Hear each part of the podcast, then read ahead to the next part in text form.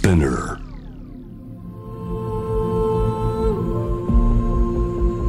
J-Wave Innovation World Ella podcast from the next Ella. 小橋健二がナビゲートしていますイノベーションワールドエラー。様々なジャンルのイノベーターをお迎えするトークセッション from the next era。今回お迎えするのは建築家谷尻誠さんです。よろしくお願いします。はい、よろしくお願いします。いやー、谷尻さんは、あの、プライベートではもちろん、あの、存じ上げてるんですけど、はい。まあ、ここだけの話っていうのも変ですけど、実はあの、奥様が、僕のあの、現役タレント時代の、あの、元スタイリストさんでして、僕の専属の。はい、そういうご縁で、実は出会ったっていう。そうですね。まあもちろん今あの奥様はあのスタイリストをやられてないんですけど、それこそだから僕が本当に20代の、まあ、バリバリ俳優やってた頃に奥さんと行って、だからそういう月日を経って、まあもちろん別の友人からご紹介していただいたんですけど、不思議だなっていう、勝手にすごく親近感を湧いていたっていう。なんか、会うべくして会った感じがします。そうですよね。はいでも今いろいろあの趣味で、こうサウナだったり、旅とかで、それ共通の人からで一緒にご一緒することが多くなったんですけども、まあちょっとあの谷尻さんのあのご紹介をさせていただきます。谷尻さんは建築家、実業家として活躍、サポートデザインオフィスを吉田愛さんと共に、えー住宅やホテルの建築から不動産業、キャンプ場経営など幅広い事業を展開されています。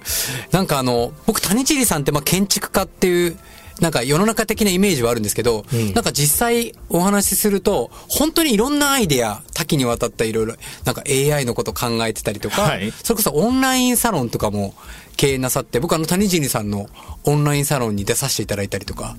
なんか、もともとご出身が広島ってことで、会社も広島と東京2つあるんですかね？そうですね。はい。?2 拠点ですよね。二拠点でやってます。で、僕も行かせていただいたんですけど、本当になんていうんですかね、地元をもちろん愛することはもちろんですけど、そこにいる、働いている人たちに対しての愛もすごく深いなと思って、ご本人がやっぱりその、一生懸命、その、オンラインサロンも、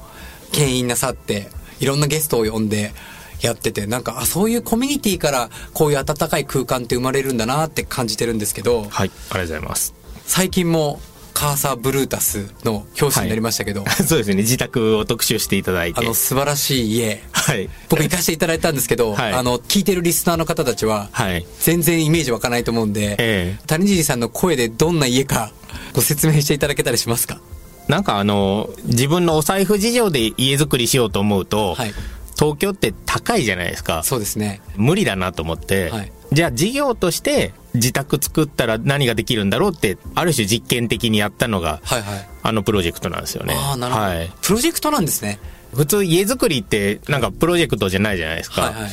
でも僕にとっては、なんかまあ建物建てることって仕事なので、んそういう意味では、じゃあもっと新しい家の建て方ないかとか、そういうことの提案になるような建て方をしてみようと思って、はいはい。これから AI が発達すると、人じゃなくて、コンピューターが働く時代がもうそこまで来てるわけじゃないですか。じゃあ僕であれば、建物に働いてもらおうと。ははは。それって昔から大家業っていうのがあって、これってリアル AI だなと思って、うんうん。で、テナントを自宅と併設しながら、建物も稼いでもらいながら、まあ僕もしっかり働くっていう状態で建てると、自分のお財布とは関係ない規模で建物を建てることができるので、その実験をまず作って、それを川佐さんが特集してくれたので、はい。やたらとなんか、事業から相談したいですみたいな依頼が急に来始めました。あじゃあもう、狙い通りになったってことでねですすね。。はい。その自宅なんですけど、僕があの、最初にお伺いしたのは、多分本当真夏の炎天下の真っ昼間だったんですよ。はい。まあ、当たり前ですけど、都心の中に家を建てて、真夏の炎天下って言ったら、まあ、冷房ガンガン入れないとダメじゃないですか。なんですが、僕、谷尻さんって言った時に、冷房がなかったんですよ。そうですね。なのに、涼しかったんですよ。あれはなんでですか？それもまあ、人の家では実験できないので、はい冷水を9度ぐらいの温度で、はい天井にこう、循環させていて、はい。そうすると結露するので、はい冷やされた空気が、こう、水蒸気になって下に降りてくるんですよね。はあはあはあなんか、洞窟の中でひんやりする感じって、ありますね。あれなんか結露した水の水蒸気によって洞窟内が冷やされてるので、はいその原理を逆に今のテクノロジーでまあ、作り出したのが今の住宅で、いや、いいことしかないじゃないですか。普通に考えてね、やっぱりね、僕もね、冷房とか苦手なんですよ。でもなんか妻が結構冷房好きで、冷房かけてるんで、ちょっとそれで体調悪くなりそうになったりとかするんですけど。ありますよねそれ当たり前ですけどみんな、もう当たり前にみんな冷房、冷暖房を使って、人間って、なんかこう寒くなったら暖房を使い、暑くなったら冷房を使い、体弱くなったら薬を飲むみたいな生活から、まあ本来そんなものはもともとなかったわけで、うん。自然の環境に合わせて体が適応してったのに、うん。適応できなくなってるじゃないですか。そうなんですよね。昔からあるもので工夫すれば、なんか温めたり、ね、冷たくしたりってことができるんで、できるだけそういうものを取り入れながら、これからの時代のなんか生活のことを考えてみたかったので、はい。まあ、人の家で実験できないからこそ自分の家で実験して、はい。まあ、なんとかうまくいった感じです、でもどうですか？でも実験とはいえ、はい。まあ実際にご家族、はい。奥様だったり、はい。お子様もいらっしゃって一緒に生活してるわけじゃないですか。はい。なんかお父さんの勝手な実験に巻き込まれて、こんなの生活不便だとかって、ね、実際反応はどうですか、もちろん中には不便な部分もあって、はい。身近なクレームをいただくこともあるんですけどあ、ど、どんな？夏はすごいうまくいったんですけど、はいはい。冬は奥さんが寒がりで、はい。い、や、寒いんだけどって、あ、そうなん寒い。それなかなか温まりにくい。一応床暖房と暖炉作ったんで、はいはい。そこで行ってみようと思ったんですけど、ちょっと足りないみたいで、なるほど。まあ僕は半袖で過ごしてるんですけど、そんなに、はい、奥さんはストーブ買ってきて置いてなんとかしのいでる感じですね。まあ、女性の方がね、ちょっと冷えやすい体だったり、そこに男女の差も結構あったりしますよね。やっぱりサウナで鍛えられたこう体あ、そうですね。僕らもう、あの、サウナーなんで、サウナ、ええサウナで繋がってるんで。はい。ご自宅にもなんかサウナを置こうとか考えてらっしゃるんですか？あの、今小屋作っちゃいました。あ、作っちゃった？サウナー好きはね、どんどんどんどんね、こう広げていくんですけど、大体女性の方がついていけなくなるパターンが多いんですけど。なるほど。じゃあちょっとまた話を違う方に持ってきますけど、はいまあ、コロナっていうね、まあ建築業界含めて、まあこういうホテルとか、まあ宿とか家もそうですけど、いろんなこの業界に影響あったと思うんですけど、はいどんな、まあ去年から含めて影響ってあられましたか、もう僕ら本当にホテルのプロジェクトがすごく多い事務所だったので、そうですよね。あの全部止まったんですよね。ですよね。はい。あ、これ、店じまいかなって思いましたね。はい。でもなんか同時に、ちょうど僕、会社が起業して20年だったんですよ。で、あ、もう一度、会社を始める気持ちになれってことなんだなと思って、だんだんワクワクしてきて、はいはいはいあ、もう今からやれることまだまだあるから考えようっていうふうに、いい意味で考えを改めることができました。はい。なんかそういう意味ではこのコロナが与えてくれたきっかけって、うん。なんかその原点回帰、うん。まあその自然との共存とかもそうですけど、うん。我々が本当にどういう暮らし方、うん。どういうふうに生きていくべきか、そもそも自分自身は何を本当にしたいのかって考えるきっかけにはなりましたよね。もうなりましたね。ちょっとこう掘り下げていくと、そのもともと谷尻さんが建築家になろうって志した何かこうきっかけっていうのがあったんですか？僕家が、はい。あの古い長屋で五右衛門風呂でもう巻きくべるようなこう生活ででも友達の家にそんな家なくてなんて貧乏な家に生まれたんだろうってすごいこうなんか悲しい思いにの幼少期だったんですよ。今から聞くと、はいなんか羨ましいなって思いますけどね。そうなんですよ。で、大人になったら今、あの、最も嫌だった薪をくべるっていう作業を 今は求めてるんですけど、はいそれぐらい原初的な生活が嫌で、大人になったら大工になってお城を建てるっていうふうに親に言ってたんですよね。なるほど。はい。あ、その生活からじゃあ、あ自分でお城を建てるんだ。はい。それが、誰かに建ててもらうんじゃなくて、自分が建てるんだっていう発想って何かあったんですか？あ、なんか、中学生の時にはい、もともと倉庫だった場所を父親とはい、半年かけて、手作りで DIY で僕の部屋を作った経験があって、あ、めちゃくちゃいい経験ですね。はい。で、その時に、あ、なんかこうやって自分たちで家作れるんだみたいな風に思って、はいはいはい。そこから、さらにこう、建築とか、そういうものへの興味が湧き始めた感じですね。えなんかこう、多くの人が街づくりとか家づくりって壮大に、まあ、考えてしまいがちなんですけど、実際にこう建築家になられて、まあ、いろんなこう家を建てて、はい。で、まあ、建つってことはそこの、まあ、建てたい人たちとかとうん。の出会い、ホテルを建てたい人たちの考え、思いを汲み取って、はい。はいそこから広げていくわけじゃないですか。はい。実際にその中でいろんな出会いだったり、はい。価値観がこう変わってったりってあると思うんですけど、はい。実際にやられていく中でどういう変化が起きましたか？最初は、なんか、どこかで自分のこう、建築家として、なんか作品作りたいみたいな思いってどこかにあると思うんですよ。はいはい。でも徐々に、僕もお客さんだなって思うようになって、うん。僕がお客さんの時に泊まりたい場所、泊まりたい空間、過ごしたい時間ってどういうものだろうって考えるうちに、あ、これは専門家として作ることより、カスタマーとして建築を考えていくことの方が、一番正しいんだなって思うようになって、うん。クレーマーギリギリのお客さんの気分でいつもいろんな場所をこう旅してははい見て、あこういう場所は、あこういうところは取り入れることできるなっていうふうに思いながら、なんか設計を今やってる感じですね。具体的に何かこう、まあお客さんからこう依頼があって、うんこのアイデアを提供するときっていうのは、やっぱこれまでいろんなところで経験してきた自分のインスピレーションみたいなのとのかなり役立ったりするんですかね？もうほぼそれで、なんか今生きてるんじゃないかなって思っていて、なんかいつも若い人とかにも、なんか何やったらいいですかみたいな言われると、はいとにかくお金を使いなさいと。ああ、お金を使って自分で経験を積んだことが、うんいつかその投資が返ってくる時が来るから、銀行にお金預けてじっとしてるより、お金を使って旅をした方が、ちゃんと稼げる人になるはずだよっていつも話してます。ね。自分自身への投資ってことですよね。はい。はい。なるほど。谷地さん、あの、僕はプライベートで知ってるんで、まあ、あの、そういうサウナとか、はい。スノボーとかはい。あるんですけど、それ以外になんかやっぱりその自分がお金を使って投資するような経験とかで好きなこととか、こういうものをいつも大切にしてるってあったりするんですか？やっぱり旅ですね。うん。で、まあ、やっぱりホテルとか、その宿に泊まるのが好きなので、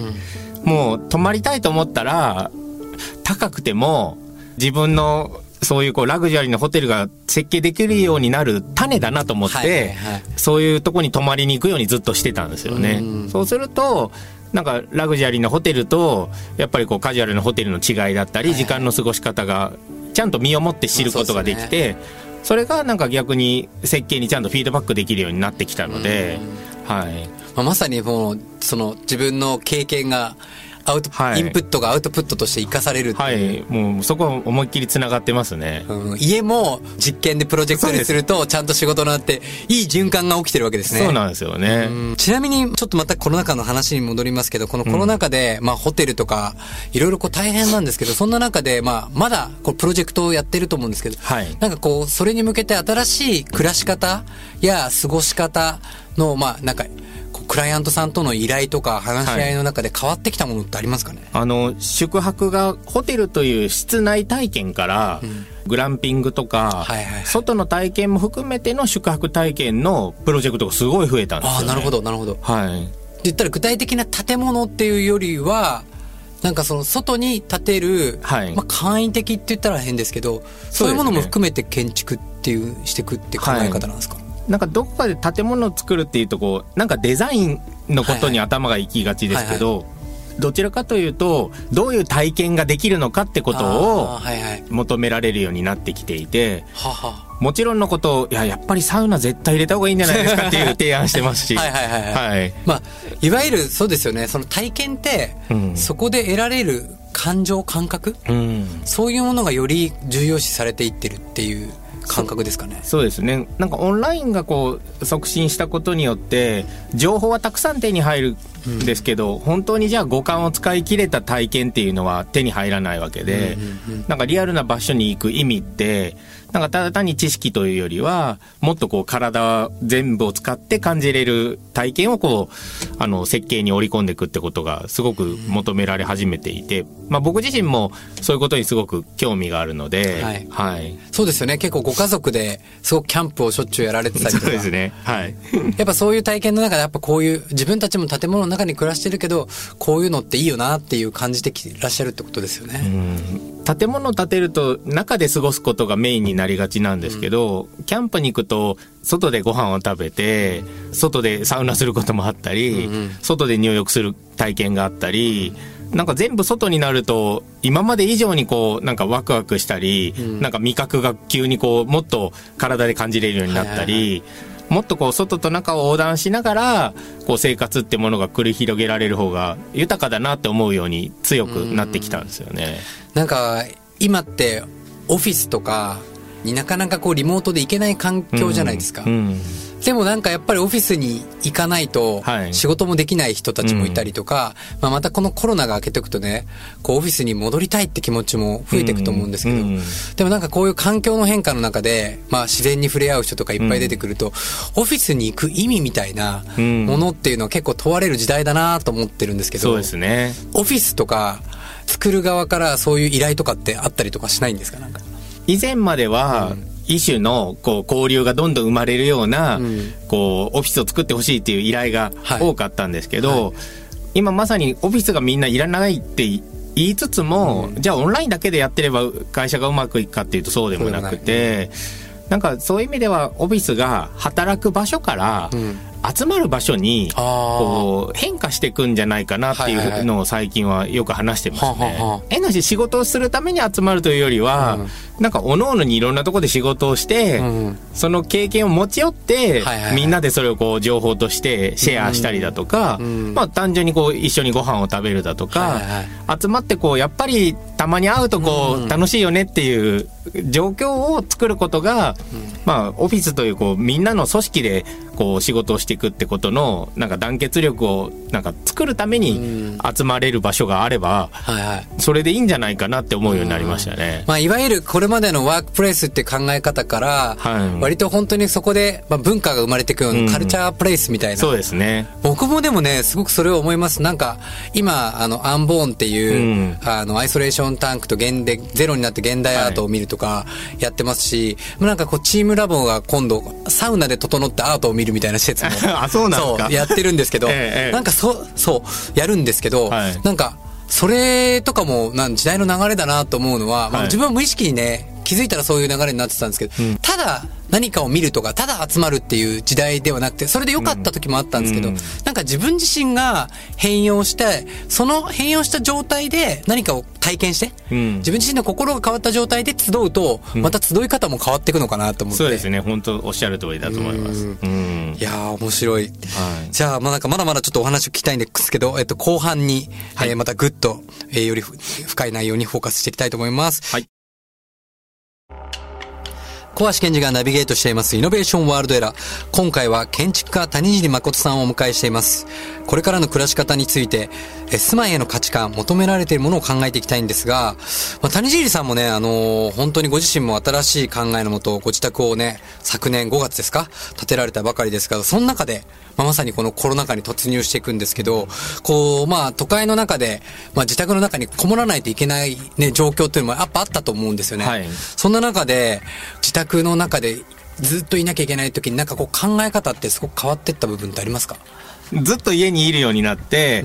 うん、本当に何が大事なんだろうって思った時に、うん、やっぱりじゃあ子供と一緒にお風呂入るとかも外にお風呂作ったりしたので、はい。なんかこうじゃあ外でお風呂入るなんかテラス作ったらテラスでご飯食べる、うんうん、朝は奥さんがテラスでなんかヨガするのを一緒にやったりだとか、うんうん、気が付くとこう夜明けとともに目が覚めて日が暮れると早い時間にはもう眠ってみたいな、うんうん、なんかそういう生活を、まあ、コロナ期間中ずっとしてたんですよ。はいはいはい。そうするとめちゃめちゃ健康になって、うん、心も体もなんかこう爽快というか、はいはいはい、あ今まではこう一生懸命働いてなんかバリバリ働いてることが元気な証だったのが、うん、なんかそうじゃないんだなっていうふうにすごい感じたんですよね、えー、なんか雑誌のインタビューにあの変化に強い家っていうお話されてたと思うんですけど、はい、それって具体的にどういう意味なんでしょうか？なんか2つあって、うん、1つはあまりこう特殊に作りすぎないというか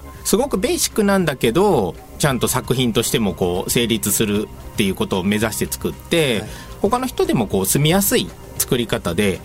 例えば自分がもう東京から離れてその家を誰かに渡しても中がこう構造的な制約が全くない作り方にしているので全部木造の部分パッと取り除くとまた違うプランニングがはめやすいような本当にガラーンと作ってあるんですよ。なるほど。はい。なんかよく、やっぱりこうマイホームを建てるってなると、まあ、こだわりすぎて、いろんなものを建て込んで、うん。で、まあ、その自分にとってはいいんですけど、いざじゃあ東京じゃないなとかはい、思う時もあるじゃないですか。はい。その時に売りにくいみたいな、次住む人からすると住みにくいみたいなはい。部分ってあるじゃないですか。はい。種尻さんちは、誰が入っても、はい。確かに次の人がパンって自分なりにカスタマイズできるというか。そうですね。ある種まあリセールバリューまで考えて、はいはいある種こう自分の作品でありながらもん。全然知らないとこに放り出しても、はい。あのその価値を認めてもらえる作り方にするっていう意味では、はあはあ。まあ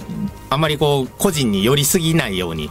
作ってあるっていうのはあります。なんかいろんなものにカスタマイズできるコンテナとか、あの、屋台に考え方近いですね。そうですね。そういう部分ともう一つはやっぱりこう事業性の部分で、3層の構造になっていて1層目はもうテナントとして借りていただいてはい。で自宅があってで3層目もテナントでこっちはうちの奥さんの会社が借りてくれてあ、借りてくれて。月々のローン返済は自宅以外の部分でほぼほぼ賄えているのでは僕自身は急に仕事を失ってずっと寝ててもとりあえずローンは返せるっていう家賃を払わずに済む。はい賢い。ふ普段そういうお仕事をさせてもらってるので、うんこの敷地でどういうふうに建てて、うんどういう事業を作ればいいかっていう事業計画と設計も一緒にやったりしてるので、ちょっと住宅の話とか、まあ、建築の話からそれるんですけど、種尻さんがあのオンラインサロンやってらっしゃるじゃないですか。はい。あの、オンラインサロンってやってるのはな、なぜやってらっしゃるんですかね？僕どこかでなんか自分が得た知見をなんかシェアしたくなっちゃうんですよ。自分だけ良くなるより、ん。みんながそれ知ってみんなが楽しくなったら、ん。もっと楽しいじゃんって思うというか、は結婚式にいつも例えるんですけど2人が満足する結婚式もいいけど、ん。みんなが「いやーあの結婚式めっちゃ良かったね、もう一回行きたい」って言ってもう一回会っちゃいけないことなんだけどなんかそれぐらいいい結婚式だったよねってみんなが言ってくれたのを聞いた2人は、2人の満足よりはい。みんなの満足の方が喜べるはずだなと思ってて自分の喜びより周りにいる人たちを喜ばせれば、うん結果的に自分たちも楽しく生活できてるんじゃないかなって思うので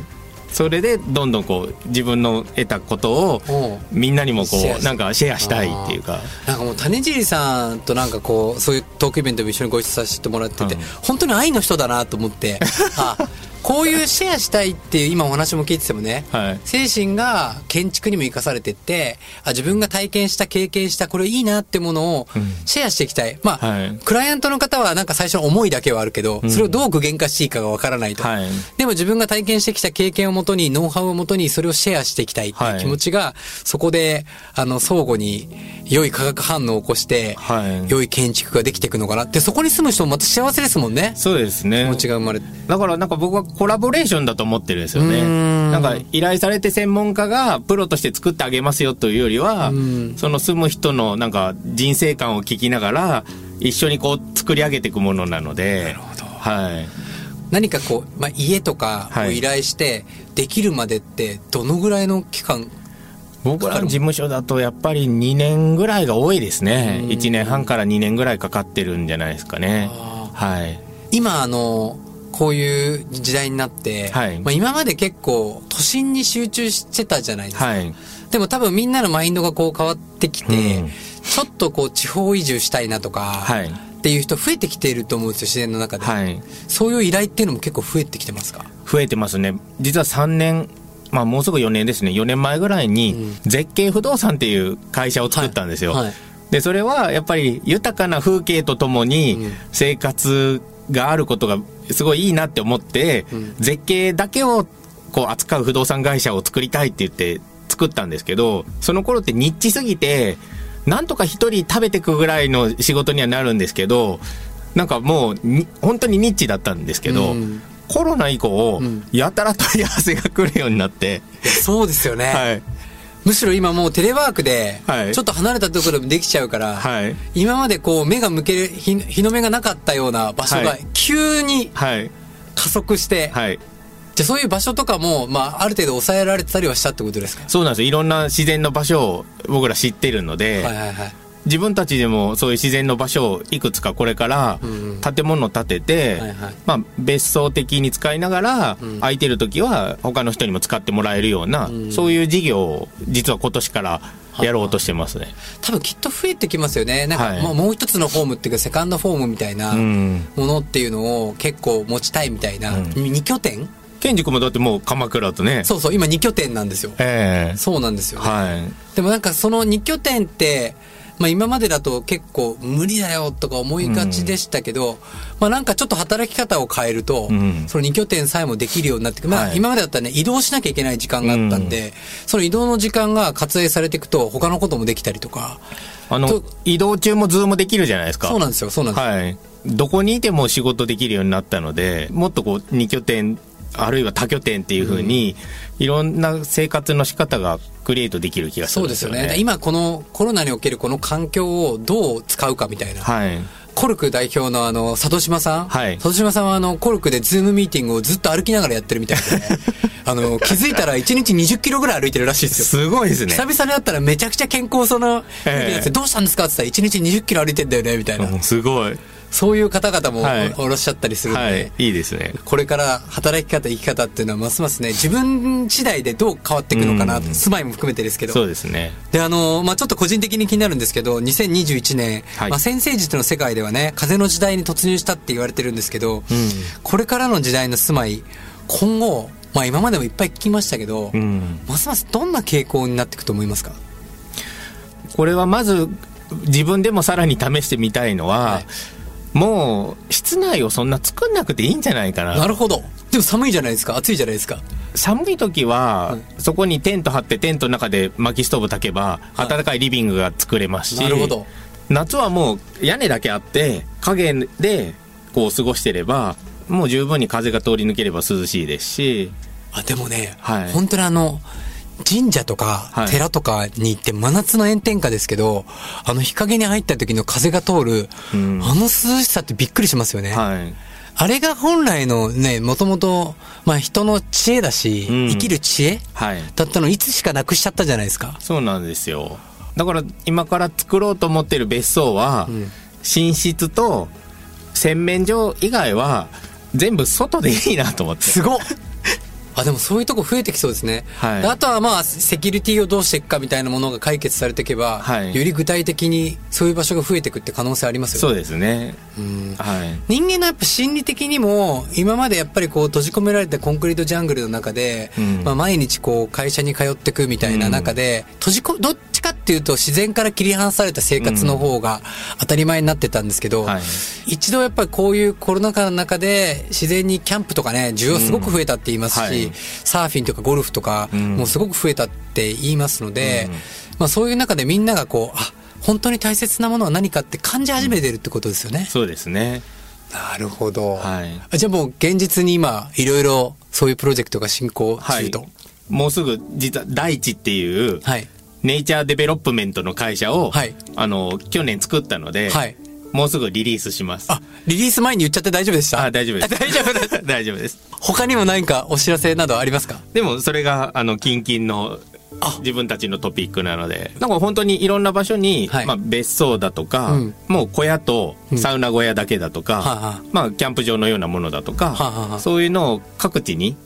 まあ、ひとまずは東京から車で2時間以内ぐらいで行ける場所にいくつか拠点を作ってはいはい。それをまあいろんな方にと宿泊体験してもらえるようなプライベートキャンプ場みたいな感じですかね？そうですね。そういうソロキャンプっていうのも流行ってますし、そうなんです。ソロサウナっていうのもね、流行ってますけど。僕らキャンプ以上別荘未満って言ってます。あ、それ新しい。はい。グランピングでもないし、グランピングだとなんかいろいろやってもらねやってもらえちゃうすぎてもうちょっと自分で考えてほしいので、うん。ですよね。はい。自分で考える力も知恵も必要ですね。はいなるほど。それめちゃくちゃ楽しみです。はいあ、ちょっとなんか僕めちゃくちゃそれ前のめり。ぜひちょっとまた詳しくお話聞かせてください。はいい、ぜひぜひや、本当に今日はありがとうございました。はい from the next era 今回は建築家谷尻誠さんをお迎えしました。ありがとうございました。ありがとうございました.